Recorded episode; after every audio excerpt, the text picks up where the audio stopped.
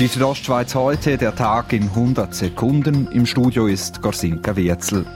Heute Morgen früh ist es in der Churer Altstadt an der Jochstraße zu einem Wohnungsbrand gekommen. Verletzt wurde niemand, die Feuerwehr konnte den Brand löschen, ehe er sich auf andere Wohnungen ausbreiten konnte. Zur Brandursache sagt Kantonspolizeisprecher Roman Rüegg. Gemäss unseren ersten Ermittlungen steht als Brandursache eine Kerze im Vordergrund, die neben dem Bett gestanden ist und brennt hat. Das Open Air Safiental, das Mitte Juli stattgefunden hätte, findet nicht statt. Und das, obwohl dann Veranstaltungen mit bis zu 300 Personen oder allenfalls bis dann sogar mehr wieder erlaubt wären.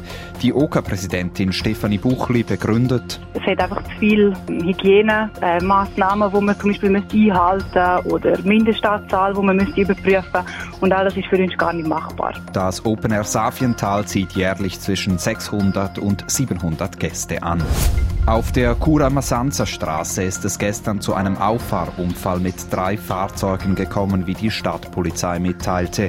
Ein 92-Jähriger verletzte sich dabei leicht. Das Bundesamt für Gesundheit hat heute 17 neue Corona-Infektionsfälle gemeldet. Insgesamt zählt der Bund nun 30.845 bestätigte Fälle. In Graubünden sind es gemäß den aktuellsten Angaben 827. Die Südostschweiz heute, der Tag in 100 Sekunden, auch als Podcast erhältlich.